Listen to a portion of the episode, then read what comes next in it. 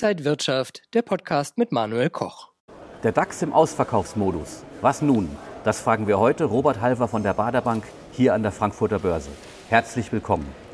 Herr Halver, zu Wochenmitte ging es zeitweise deutlich für den DAX auf ein neues Jahrestief nach unten. Bisherige Erholungsversuche sind nicht nachhaltig. Warum schwanken die Märkte so? Wir haben gerade in Deutschland, Europa eine Gaskrise vor Augen.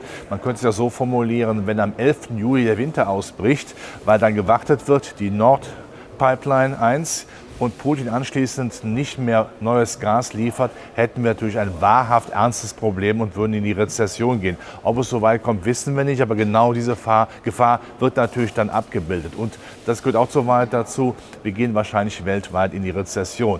Und eine Exportnation wie Deutschland leidet darunter. Der Euro ist auf dem tiefsten Stand seit 20 Jahren. Die Parität zum Dollar ist in Sicht.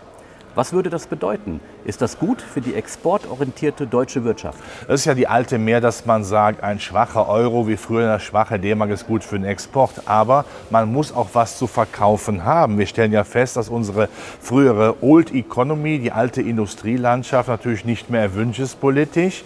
Und Zweitens, das gehört auch so weit dazu, viele Länder ja auch mittlerweile im Industriegüterbereich sehr stark geworden sind, wie zum Beispiel die Chinesen. Das heißt, wir haben es versäumt, nach der Old Economy eine New Economy aufzubauen. Das heißt, wir haben alte Industrien abgeschaltet, aber keine neuen eingeschaltet. Das ist immer sehr, sehr fatal. Ein Unternehmen, das ein tolles Produkt hat, wird ein, dieses Produkt nicht aufgeben, ohne ein neues zu haben. Und da müssen wir eben arbeiten. Und, das gehört auch weit dazu, dazu wir werden wahrscheinlich die Zinsen gar nicht so stark erhöhen können wegen Rezessionsängsten. Die Amerikaner machen aber mehr und das hält den Euro natürlich schwach.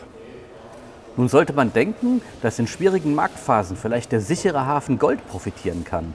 Doch auch der Goldpreis ist eher gefallen. Warum? Ja, ist alles Moll im Augenblick, hat man den Eindruck. Äh, beim Gold ist natürlich der Faktor, dass der Dollar viel zu stark ist. Es gibt ja die alte Regel eben, ist der Dollar zu stark, ist der Goldpreis zu schwach, weil die beide sich gegengleich entwickeln. Und das Zweite ist, äh, dass man sagt, naja, die Zinsangst ist ja da, aber bei genauerer Betrachtung, das gehört ja zu weit dazu, die, Real, die Realrendite von Staatspapieren ist ja immer noch, also nach Inflation, brutal negativ.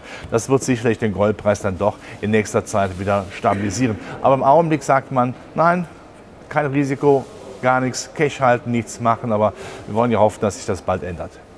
Ist Gold denn jetzt vielleicht ein Kauf, physisch oder als ETC? Gold ist immer ein Kauf, weil Gold ja immer die letzte Bastion, äh, Bastion, Bastion ist gegen große Probleme, die wir ja weltweit haben. Äh, Gold ist auch keine kurzfristige Anlageform. Ich sage ja immer, selbst wenn der Goldpreis jetzt auf 3000 Dollar steigen würde, wir würden es ja nicht verkaufen. Das ist ja unser Sicherheitspolster. Also sollte man immer ein bisschen Gold, wer es finanziell kann, ranziehen und dann halten. Gold ist die letzte, die, der letzte Rettungsanker gegen die Probleme der Welt. Und wenn alle Stricke zusammenbrechen, sag mal, das Stück Fleisch, das Stück Rinderhack oder Tofu bekomme ich dann immer noch für dieses wirklich wichtige sachkapitalistische Gut. Sollten Schnäppchenjäger jetzt am Markt zugreifen? Es wichtig ist, ganz auch mal Ruhe zu bewahren, zu sagen, lieber zwei Dinge. Wenn der Markt so schwierig ist, heißt das für mich natürlich auch, dann sollte man also erstens diese regelmäßigen Ansparpläne äh, weiterführen bzw. damit beginnen, denn jetzt kommt man ja günstiger ran. Das Zweite ist natürlich, jetzt schauen wir uns die Welt mal an. Wir haben vielleicht eine Rezession vor Augen, aber irgendwann muss man natürlich kaufen. Man kauft man zum Beispiel Konjunkturwerte. Natürlich dann, wenn rezessive Tendenzen da sind. Warum? Weil sie dann sehr günstig sind. Aber es gibt natürlich auch danach wieder eine Erholung. Äh, das Beispiel, man könnte zwei Hoffnungsschimmer hier formulieren. Die Chinesen machen ähm, ab Oktober wieder mehr auf, was wieder mehr mehr äh, Enthusiasmus für die Weltwirtschaft bedeutet. Und das Zweite ist, wenn Herr Powell, der US-Notenbankchef, in diesem Jahr stramm die Zinswende oben durchzieht und Ende des Jahres sogar das Ganze beendet ist, dann kommt ja wieder Entspannung rein. Und wenn im nächsten Jahr die Amerikaner in die Rezession gehen, könnte man mit Zinssenkungen dagegenhalten. Das heißt, man sollte jetzt langsam, ganz gemächlich, langsamer schauen, ob man nicht vielleicht einsteigt. Mit welcher Strategie sollte man jetzt weiter in den Sommer gehen? Nicht in Panik verfallen, den Sommer auch mal genießen. Ich nenne es immer den Sommer der Erkenntnis, der uns vor uns steht, weil ja viele Fragen beantwortet werden. Was macht die Inflation?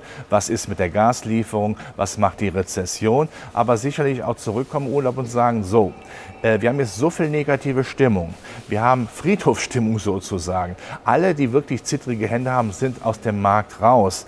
Und viele, vor allem die ganz großen äh, Vermögenssammelstellen in Amerika, die sitzen ja auf Liquidität, auf Cash wie Onkel Dagobert auf seinen Dukaten. Die warten ja nur auf Hoffnungsschimmer und die werden dann wieder reingehen. Und bitte schauen wir auch auf die Hightech-Werte. Wenn die Zinsachse in Amerika abebbt, Erstens und zweitens ja sehr klar ist, dass Technologiewerte weiterhin eine Zukunft haben, äh, intakte Geschäftsmodelle. Warum sollte man die dann nicht kaufen? Nicht die Stay-at-Home-Aktien, die braucht man dann nicht, aber die Aktien im Hightech-Bereich mit Digitalisierung, äh, mit Robotics, mit äh, Cloud Computing, die braucht man auf jeden Fall. Der Wettbewerb wird brutaler, also ist Rationalisierung über Technologie natürlich das Maß aller Dinge. Vielen Dank, Robert Halver von der Bader Bank. Bitte sehr. Und wenn euch diese Sendung gefallen hat, dann abonniert gerne den Podcast von Inside Wirtschaft und gebt uns ein Like.